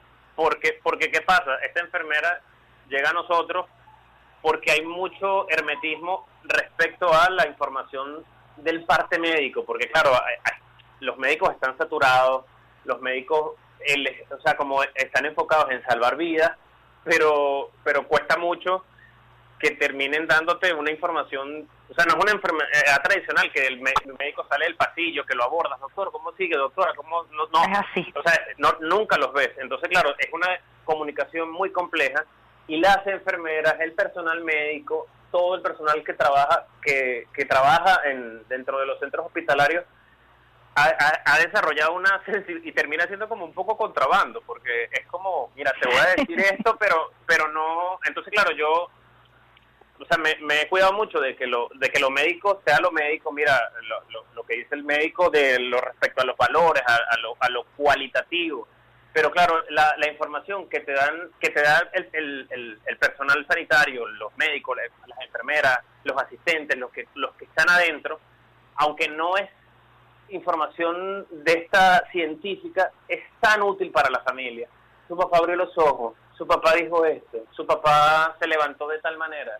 Porque al final terminan siendo como un vehículo que primero viene a suplir una, una información que está un poco coartada por la dinámica misma del virus, que no permite un contacto directo entre, entre médicos y familiares, pero además humaniza la situación. Y, y de verdad es que desde que esta señora llegó a nuestras vidas, yo estoy extremadamente feliz porque o sea, nada más que pueda, que el papá pueda escuchar las notas de voz que le preparamos a diario, para que escuche a la gente que lo quiere, para que, para que desde, desde la desde la complejidad de la situación que está viviendo pueda siquiera imaginar lo que está pasando afuera y que y que no soy yo no soy yo y las y, las tres personas cercanas de la familia que estamos aquí sino es es un país son, son, son, su, es su audiencia que está ahí pendiente de él que está todos los días clamando porque porque se recupere porque haga todo lo que sea necesario para recuperar su salud y porque vuelva en la brevedad del caso a compartir su espacio, que, básicamente es eso, es contacto con la gente, es, es, el, es el periodismo que, que papá siempre le ha gustado, que es del lado de las personas. Sí, eh, uno no deja de conmoverse, yo creo que nunca dejaremos de conmoverse porque tú me cuentas y, bueno, me hice agua en los ojos. Eh, escuchar ese testimonio vívido porque tiene que ver con lo que están viviendo miles de venezolanos en este momento.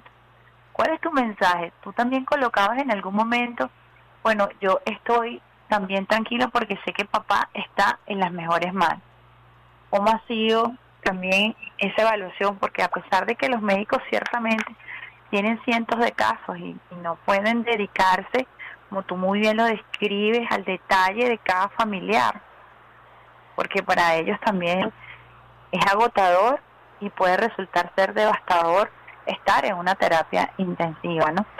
Sin embargo, tú decías, mi papá está en las mejores manos. El trabajo de los médicos y de las médicas. Sí, yo tengo mucho que agradecer porque durante, durante todos estos días tan difíciles, eh, solo nos queda confirmar lo que ya sabemos, pero que a, veces por lo obvio no lo decimos o, o, nos parece que tiene que ser así y no, no necesariamente. Eh, la mística, la, la, vocación de servicio, desde, la, desde de, la, de, todo, de toda la cadena del personal sanitario. No solo regularmente nos centramos en los médicos, en las médicas, pero hay un montón de gente haciendo, haciendo, poniendo su esfuerzo diario para que nuestros pacientes se recuperen, salgan bien, que es encomiable. Yo la verdad solo solo me queda decirle a todo el estado cerca de papá en, en todas las fases de la enfermedad, desde el diagnóstico, la atención primaria, la, el traslado hospitalario, la hospitalización, es que todos han, todos han puesto más allá del 100% y me consta que en algunos casos se han extralimitado por ayudar, por hacer que, que bueno, que, que el paciente esté en las mejores condiciones y yo confío que, eh, que durante estos, que papá finalmente está vivo y está la está contando porque ha recibido la mejor atención posible y porque ha recibido no solo desde la parte técnica, sino desde el amor, desde,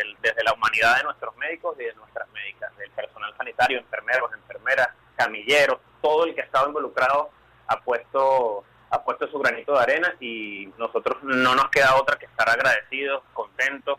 Y por ahí me escribieron hoy que me dio mucha risa, ve preparando tu viaje para Isnotú, que su papá prepara su viaje para Isnotú y y yo mi papá es de Trujillo además de, de, de, Betijoque y estoy seguro que a lo primero que haremos mire viejo hay que ir a visitar a José Gregorio Hernández así que vámonos para allá. Eh, porque además es, es, nuestro médico es nuestro médico insigne no porque además estamos estamos del lado de, la, de la ciencia pero sin sin abandonar la fe. Y también estoy convencido de que la de, bueno que la fe mueve montañas y nosotros estamos estamos confiados con la fe intacta de que papá a la brevedad del caso, a la brevedad del caso, en, en, en, el tiempo que sea necesario, él va a estar en, las mejores condiciones posibles. ¿Cuál fue el último reporte que recibiste?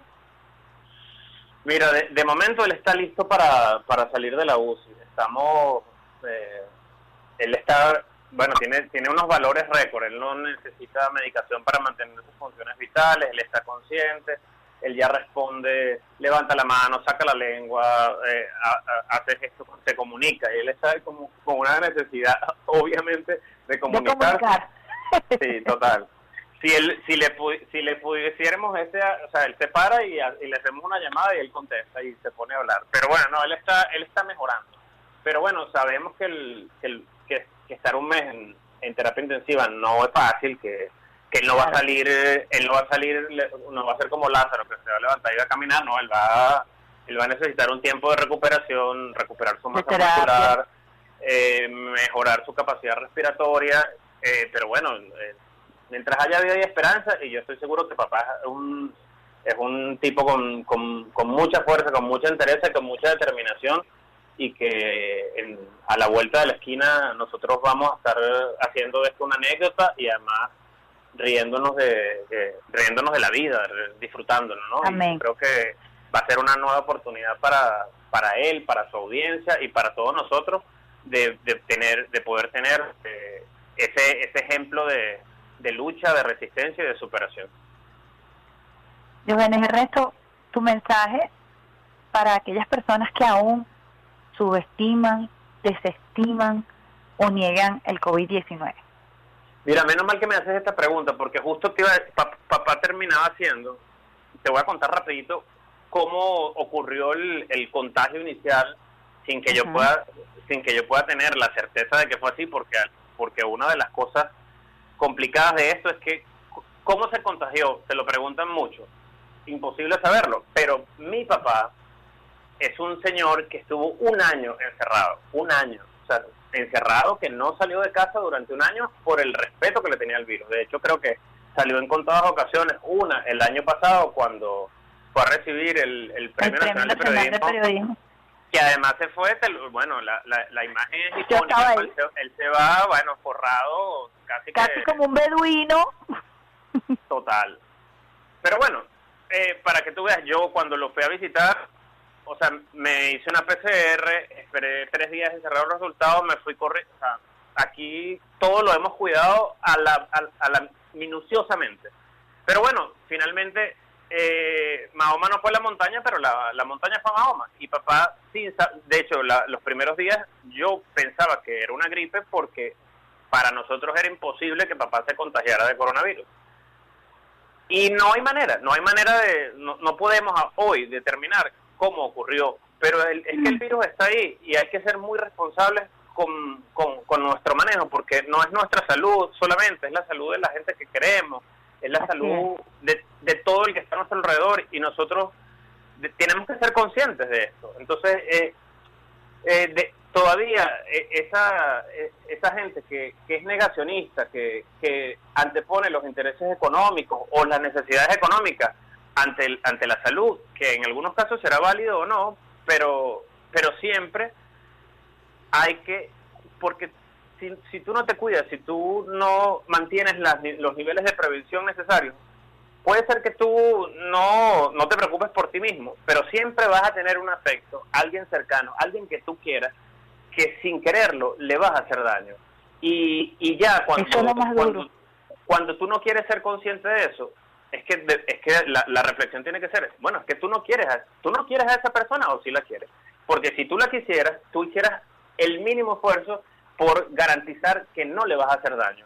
Entonces, bueno, eh, es, imposible que a estas alturas, yo, yo creo que nos pasó algo particular, ¿no? Que ya el, virus tenía un año entre nosotros, que teníamos una gestión muy buena de, de los unos indicadores muy buenos y que mucha gente se relajó. Yo creo que es, perfectamente humano y perfectamente comprensible. Pero visto lo visto, yo te digo que he estado en la terapia intensiva y he visto cómo de manera paulatina la bueno la cantidad de familiares que están en la sala es impresionante y yo me asusto. Yo de hecho ya no estoy ahí, me salgo porque no se puede estar de la cantidad de gente que ya y, y, y para y para llegar en terapia intensiva quiere decir que somos el último eslabón, o sea, somos el, último eslabón de la cadena, ¿no? Es decir, para, para que ahí haya gente y esté lleno, quiere decir que eso ha ido pasando por todas las fases de la enfermedad. Entonces, el, el, el mensaje que nos queda es, tenemos que ser responsables, tenemos que cuidarnos entre todos porque la única, o sea, este virus, este virus, una de las cosas más complejas es que necesariamente para poder librarnos de él es una batalla colectiva y nosotros ya estamos acostumbrados a este tipo de batallas, nosotros ya sabemos cómo actuar en este tipo de casos y no puede ser que por la inconsciencia de unos pocos estemos pagando la mayoría. Entonces, bueno, hijos míos, si alguien nos escucha, si alguien este mensaje le llega a alguien, que entienda que tenemos que cuidarnos, que tenemos que usar cualquier medida de seguridad, de bioseguridad, es insuficiente, que todo el tiempo tenemos que pensar que el virus está ahí entre nosotros y que todo lo que hagamos para protegernos de él es insuficiente. Que los bienvenidos los paranoicos, bienvenidos los conspiranoicos, todos todos tienen el virus hasta que se demuestre lo contrario. Punto.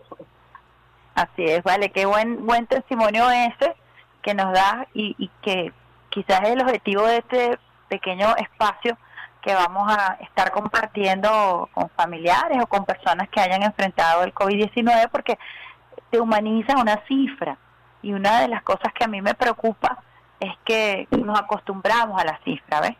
Nos acostumbramos a, a 12, a 13 fallecidos, a mil y pico de casos y, y no le vemos la cara a cada caso. Lo importante es humanizar, visibilizar la lucha de cada venezolano y de cada venezolana, de los médicos, de las médicas, de todo el personal sanitario, de quien de una u otra manera está combatiendo el virus, en la calle o en lo personal. Así que te agradezco muchísimo que hayas arrancado conmigo este espacio por el amor, por el cariño que te tengo a ti y a tu padre, y porque creo que es un ejemplo de lo que debemos hacer para continuar batallando, como tú muy bien lo dices, en colectivo. Así que muchísimas gracias, Diógenes. Y bueno, estaremos hablando, por supuesto, como todos los días nos, nos comunicamos para, para ir eh, dando contigo, de la mano de ustedes y de la familia, cada pasito que también Diógenes Carrillo da. Un abrazo, un beso.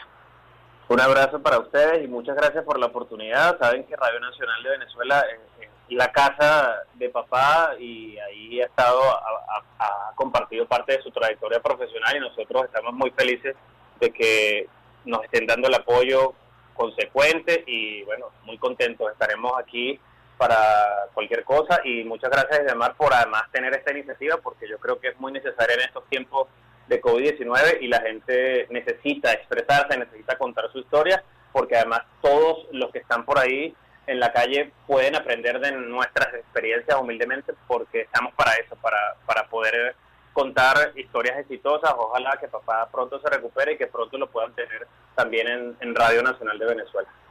Así es, mi amor, un abrazo grande, grande. Estamos hablando con Diógenes Ernesto Carrillo, hijo de nuestro querido colega periodista Diógenes Carrillo y su lámpara de Diógenes, periodista reconocido de amplia trayectoria, reconocido no solamente por su trabajo con las comunidades, sino también uno de los más grandes narradores del boxeo en el país. Está dando una batalla épica, titánica, conjuntamente con los médicos, las enfermeras y sus familiares para vencer el COVID-19. Y nosotros estamos muy, muy contentos de cada paso que da y compartimos con ustedes, usuarios y usuarios del Sistema Radio Nacional de Venezuela, esta experiencia para que nos sirva de acompañamiento y de alimento en cada una de las batallas personales que estamos librando para vencer al COVID-19. Vamos a una pausa musical, lo vamos a hacer con la New York Punk, Nadie como tú, la New York Punk, y al regreso mucho más de la mejor vida de todas tus mañanas, vía alterna. de Brazón, mosca con el micrófono, ¿viste?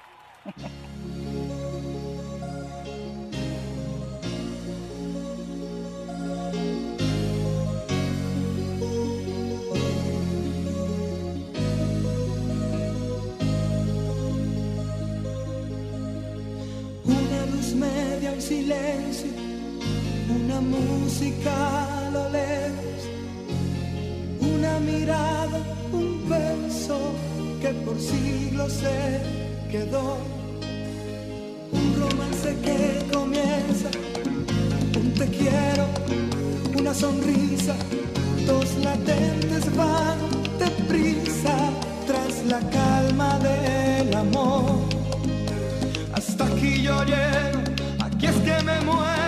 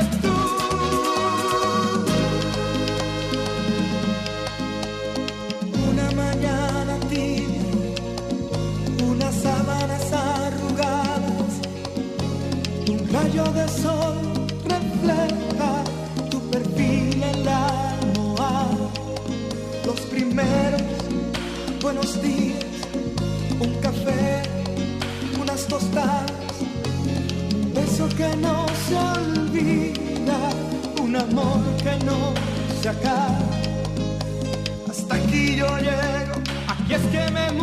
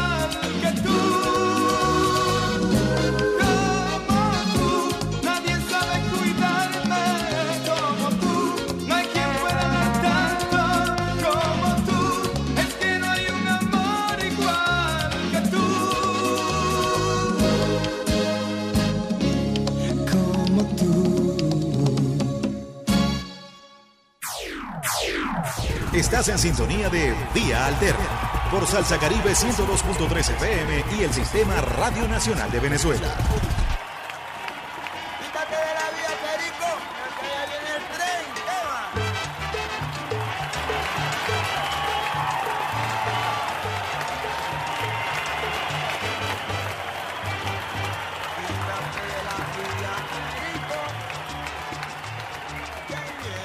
va? La mejor, la mejor vida de todas tus mañanas, por aquí por Salsa Caribe, donde la salsa vive 102.3 FM y todo el Sistema Radio Nacional de Venezuela en Caracas 91.1 RNB Informativa, 103.9 activas de frente, primer canal juvenil de la Revolución Bolivariana, Radio Miraflores 95.9 FM, la gente de Radio Miraflores bailando en la punta el pie. Hoy viernes, Brazón en la consola, Cheo García, quien les habla Isbemar Jiménez. Y hoy es un día de afectos, de cariño, de amores. Hablamos con Diógenes Ernesto Carrillo, hijo de Diógenes Carrillo, nuestro querido periodista. Y ahorita tenemos en línea otro de nuestros queridos afectos, amores. Sandino Primera, siempre activo, chamo, siempre chamos, porque ellos son siempre chamos, los primeros, los primeros siempre son chamos, desde la mamá para abajo, ¿no? Se mantienen chamos. Con una creatividad extraordinaria, con una capacidad de adaptarse, no sé cómo lo hace. Lo mismo está en la calle, cantando en una plaza, como lo puedes ver en las redes sociales, lanzando por YouTube un tema, es decir, de una versatilidad admirable. Y ahorita está lanzando un nuevo tema que vamos a compartir con ustedes en breve del álbum Colibrí. Sandino Primera, buenos días. Buenos días. Bueno, vamos a esperar que los muchachos vuelvan a contactar a Sandino con quien estaremos conversando a propósito del lanzamiento de su álbum Colibrí y el tema ¿Cómo sería? Lo tienen allí muchachos para irlo colocando como cortina mientras establecemos el contacto de nuevo con Sandino Primera para que nos hable del lanzamiento de este tema por aquí exclusivamente por el Sistema Radio Nacional de Venezuela.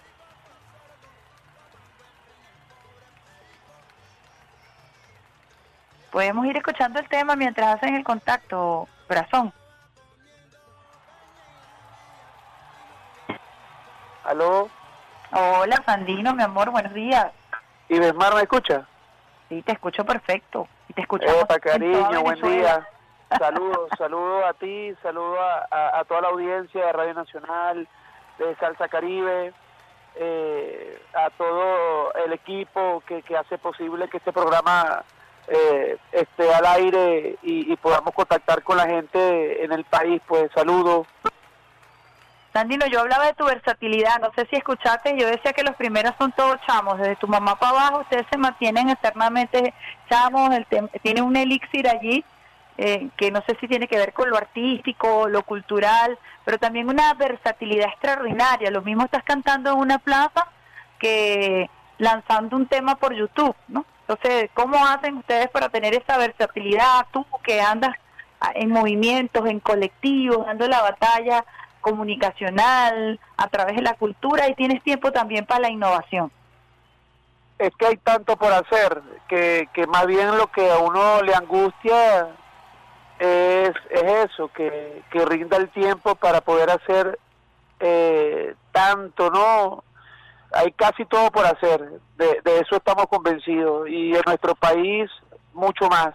Eh, y eso anima, pues eso nos ayuda, no, nos, nos da fuerza para, para poder dedicarle el tiempo a, plasmar todas las ideas, eh, todas las conversas, eh, la filosofadera, la aterrizadera, la necesidad de aterrizar las cosas también a veces, de tanto que conversamos, de tantas ideas. Entonces, bueno, eh, repito, eso, eso es lo que nos da mucha fuerza realmente, la, la conciencia de saber que hay tanto por hacer.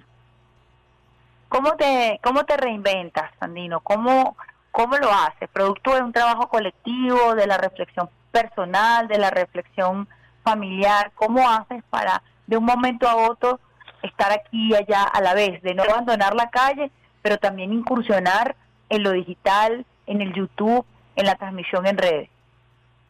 Eh, bueno, es todo ese ciclo, ¿no? O sea, lo individual, por supuesto, eh, sin negar las individualidades que, conforman lo- los grandes colectivos, los pueblos, las masas, eh, y luego pasa a, los grupos más inmediatos de trabajo, músicos, un equipo que, que yo acompaño y me acompaña creativamente eh, y que estamos todo el tiempo, bueno, metiendo leña al fuego de esa idea. Y eso luego, bueno, es producto de, de una realidad social, tampoco estamos inventando nada, no, no estamos diciendo nada nuevo ni haciendo ningún acto de magia. Eh, eh, estamos es eh, un poco tratando de, de ser la voz o, o- darle voz, más voz a, a una realidad que, que está a la vista, pues que no hay que, que pensarla mucho. Y entonces le dedicamos la- las reflexiones y, y la creatividad en, bueno, en cómo plasmarlo, la forma novedosa, fresca, de que pueda a lo mejor llegar a romper algunas barreras del prejuicio, algunas pre- barreras estéticas, eh, en el tema comunicacional, por supuesto, en lo mediático, y bueno, en las redes sociales que, que eh, algo de uso cotidiano eh, en todas partes del mundo hoy por hoy, y, y también, bueno, nosotros buscamos estar presentes allí, por supuesto, pero tenemos una gran debilidad que, que en la radio, pues que el tema de la presencia en la radio, y por eso agradecemos muchísimo este contacto que, que hacen con nosotros. Sabes que siempre puedes contar con, con nosotros, además a mí me, me complace muchísimo porque nos hace sentir orgullosos y orgullosas el trabajo y el empeño que haces. Apenas me pasaste la canción, el tema, te dije vamos a conversarlo y quiero que nos cuentes un poco de esa experiencia del álbum Colibrí, ¿por qué Colibrí? ¿De qué se trata esta nueva experiencia musical? Sí, eh, es el Colibrí el Chiquero. en el álbum Alborada eh, hablábamos un poco de, de algunas cosas como cuando como cuando eh, viene el amanecer, pues tú vives el amanecer cada vez que vas al programa de radio, porque tú, empiezas tu programa bien tempranito. Y, y tú sabes que al principio del amanecer se ven algunas cosas, pero no es igual cuando está el día, ¿entiendes? Cuando ya el sol está afuera, que alumbra de frente, está el mediodía y que tú ves todo mucho más claro. Eh, el, álbum, el álbum Alborada, que fue nuestro álbum anterior, el 2018, eh, hablaba de algunas cosas, como, como si se estuvieran empezando a, alumbrar, a aclarar algunas ideas eh, y algunas propuestas. Eh, y el colibrí del chiquero eh, ya es un, es un proyecto, es una propuesta mucho más descarnada sobre un análisis o sobre la comprensión y la convocatoria sobre la transformación social, pues sobre lo que está sucediendo y lo que pudiéramos eh, hacer y de lo que pudiéramos ser parte en el movimiento transformador no cultural. Entonces el colibrí del chiquero habla de eso. E, esta etapa son canciones mucho más eh, eh, crudas a veces, sin necesidad de utilizar la grosería, ¿no? Aunque la podemos utilizar, porque es nuestra forma de expresarnos siempre naturalmente eh, eh, una forma de resistencia de la palabra, decir la grosería. Pero en este caso, eh, eh, sin, sin tampoco amarrarnos a una forma de, expresar, decimos cosas que, bueno, que están a la vista, que a veces son complejas, porque porque responden a, conceptos como la política, la revolución, el, capitalismo, entonces creemos que eso, eso es otra cosa, eso es de economistas o es de, gente que, que, se ha, estudiado eso y, y no, eso, eso es la realidad, eso es la cotidianidad, el capitalismo es una realidad, es un modelo cultural que está eh, eh, desarrollado y viene desarrollándose por, por, por lo menos más de dos siglos en, todos los países del mundo. ¿Ah? Y en el cual nacimos el cual está... En el cual nacimos, exactamente, exactamente, ah, amor. Enraizado, es, es, así.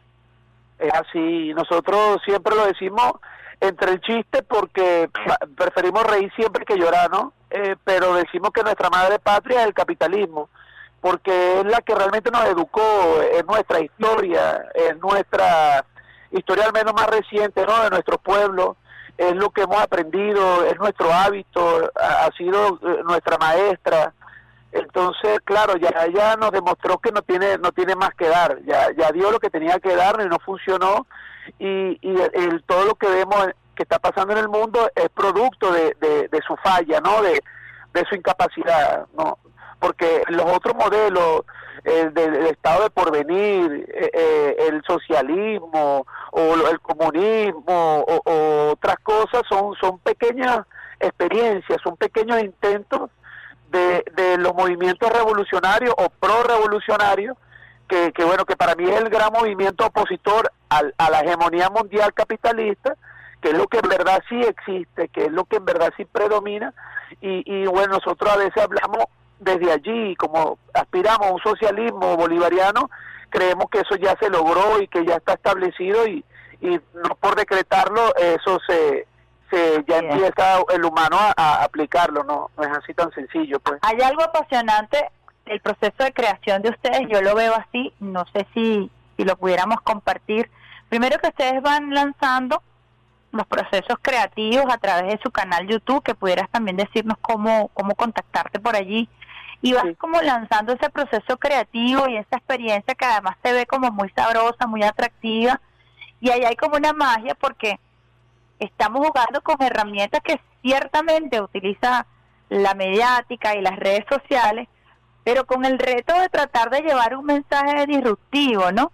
¿Cómo hacer para mm, sobrevivir el capitalismo siendo astuto y tratando de eh, montarse en esa ola para comunicar eh, ese grueso de conceptos que tú más bien, eh, que muy bien estás describiendo. Sí, bueno, eh, eh, lo que tú dices, como está el chantaje de mucha gente que dice, ah, pero eh, eh, si no te gusta el capitalismo, ¿qué hace aquí en las redes Ah, sociales? y ¿Qué hace con tal celular y tal? Y como si nosotros fuéramos inconscientes de que estamos en una batalla, pues entonces vamos ya a la batalla desarmados, pues no, eso es, eso es bien pendejo. Eh, nosotros no somos esa sociedad pendeja, afortunadamente, somos otra sociedad que Ali advirtió que vendría. Cuando dejáramos de ser pendejos, esta esperanza sería verdad.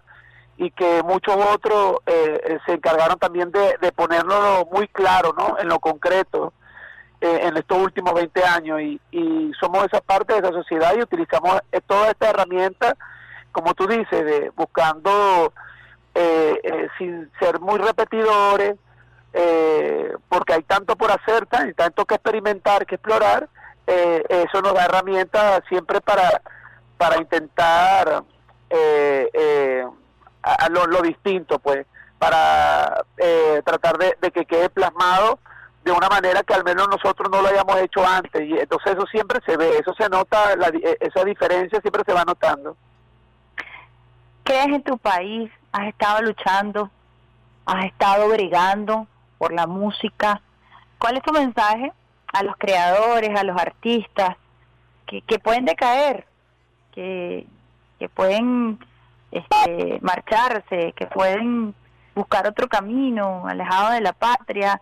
¿Cuál es tu mensaje para ellos eh, desde, desde aquí, desde Venezuela, desde tu lucha y desde la lucha del colectivo que te acompaña?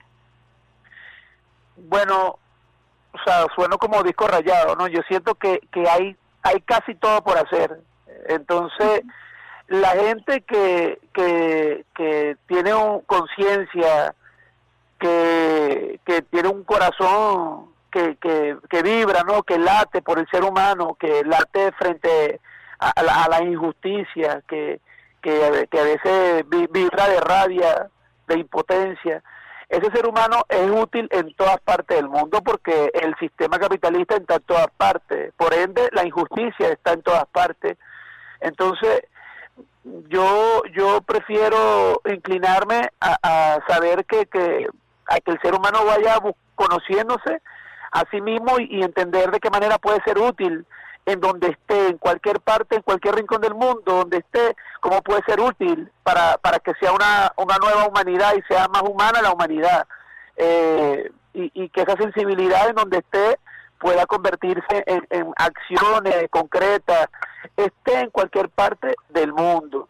Pero bueno, hablando también para los que estamos aquí, eh, yo siento que, que, tenemos, por supuesto, muchas cosas en contra para, para divulgar el- la, la obra artística, sea la pintura, la poesía, la, el cine, eh, lo audiovisual, la música, por debido a, a un, un bloqueo que es real. O sea, para yo colgar la música en las plataformas digitales, yo tengo que hacer maroma, para no decir tampoco aquí que, que ponerme a, a delatar lo que nosotros hacemos, porque en verdad es una trampa.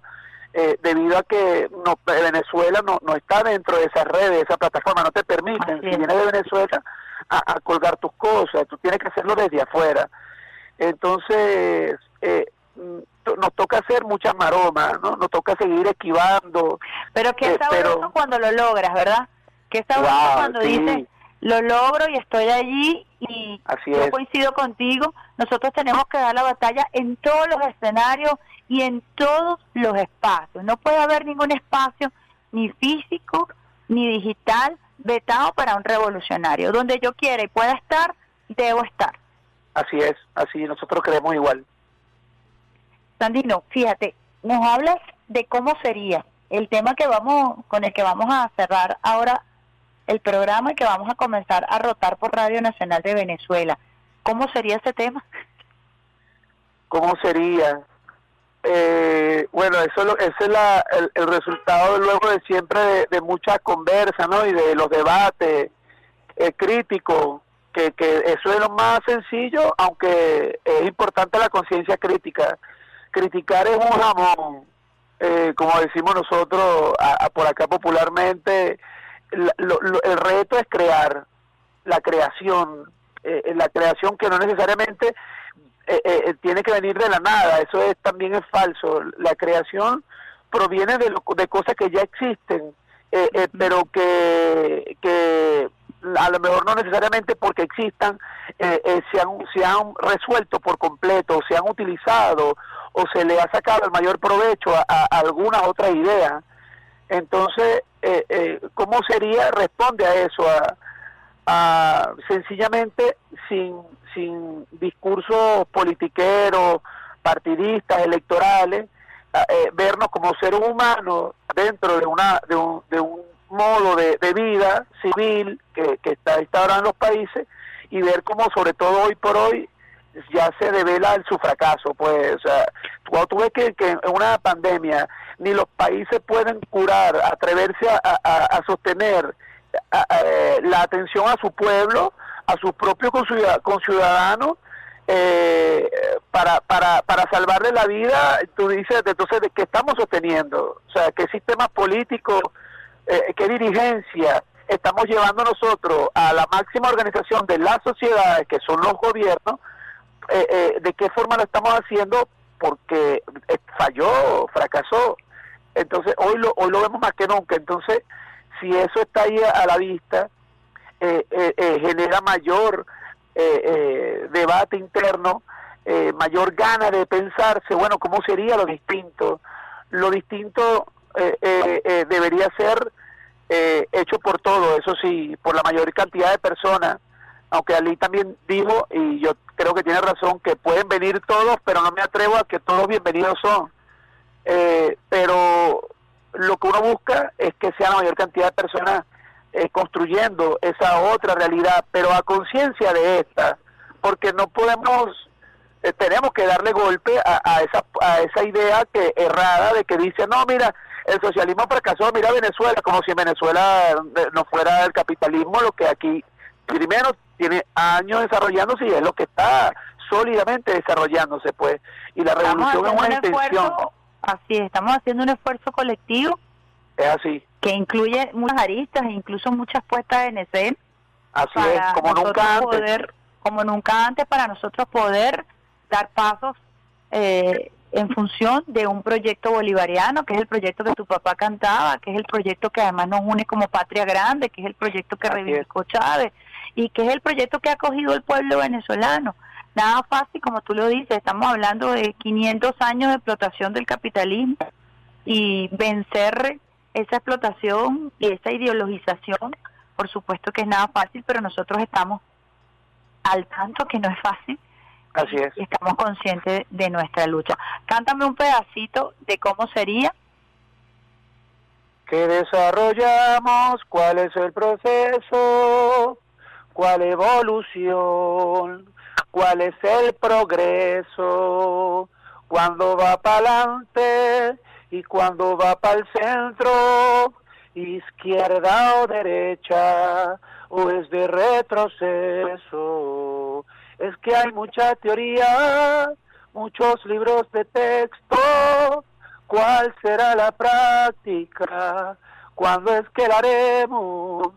¿O será que tanto apuro no me ha permitido verlo y aceptar que poco a poco se ha venido haciendo. Ahí va, pues. Qué bello.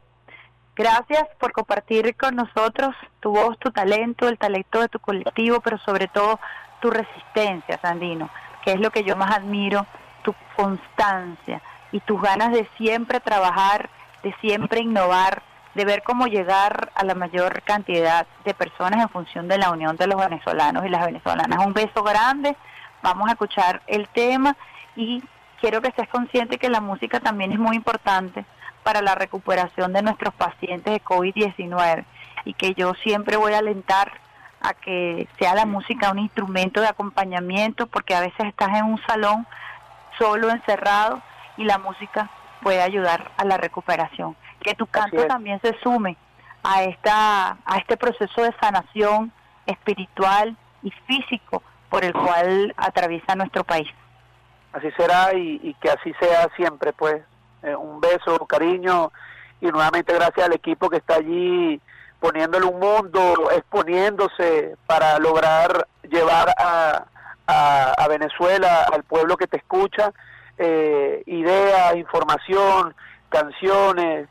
Eh, y bueno, les quiero mucho, aquí seguimos, pues y seguiremos. También, te queremos muchísimo y tú lo sabes. Un abrazo, Sandino Primera. Vamos a escuchar ya para despedirnos.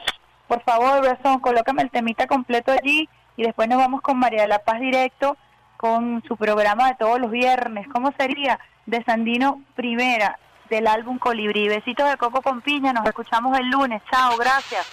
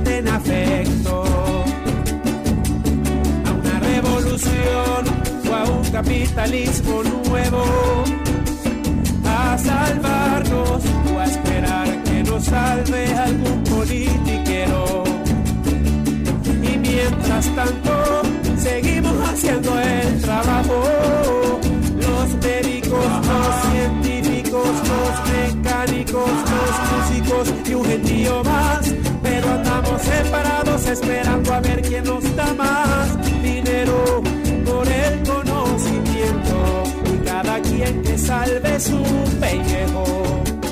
Pero yo imagino cómo sería si el astronauta, cómo sería si el obrero, cómo sería si las finanzas, cómo sería si el carpintero. Mandan al sistema capital, al cementerio, cómo sería si el ingeniero, cómo sería si el estudiante, cómo sería si los gobiernos, los agricultores y pescadores le mandaran flores a la tumba de ese muerto, muerto, capitalismo enfermo,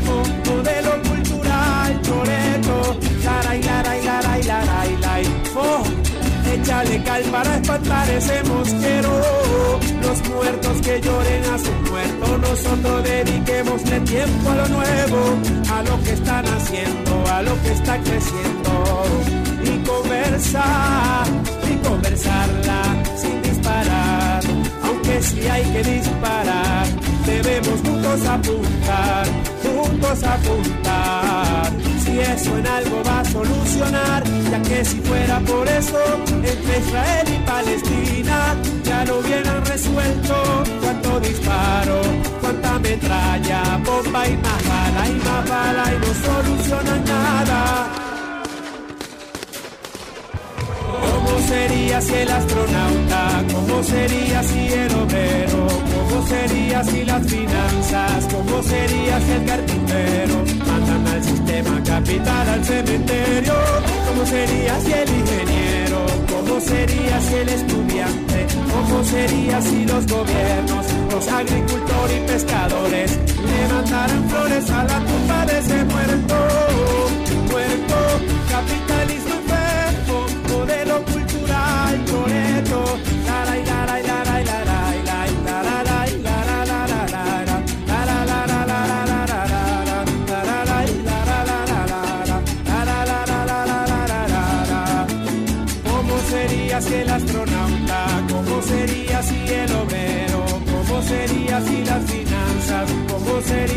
¿Cómo sería si el ingeniero? ¿Cómo sería si el estudiante? ¿Cómo sería si los gobiernos? ¿Cómo sería si el pescador? ¿Cómo sería si el agricultor? Le mandaron flores a la tumba de ese muerto.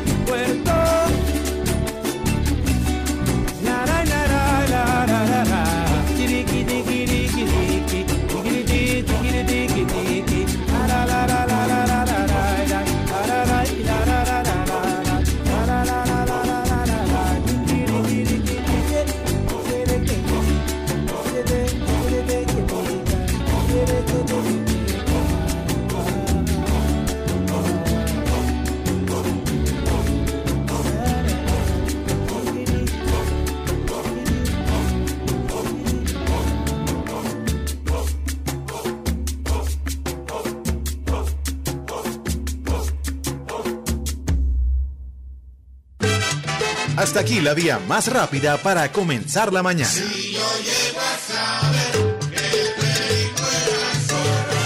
Esto fue Vía Alterna.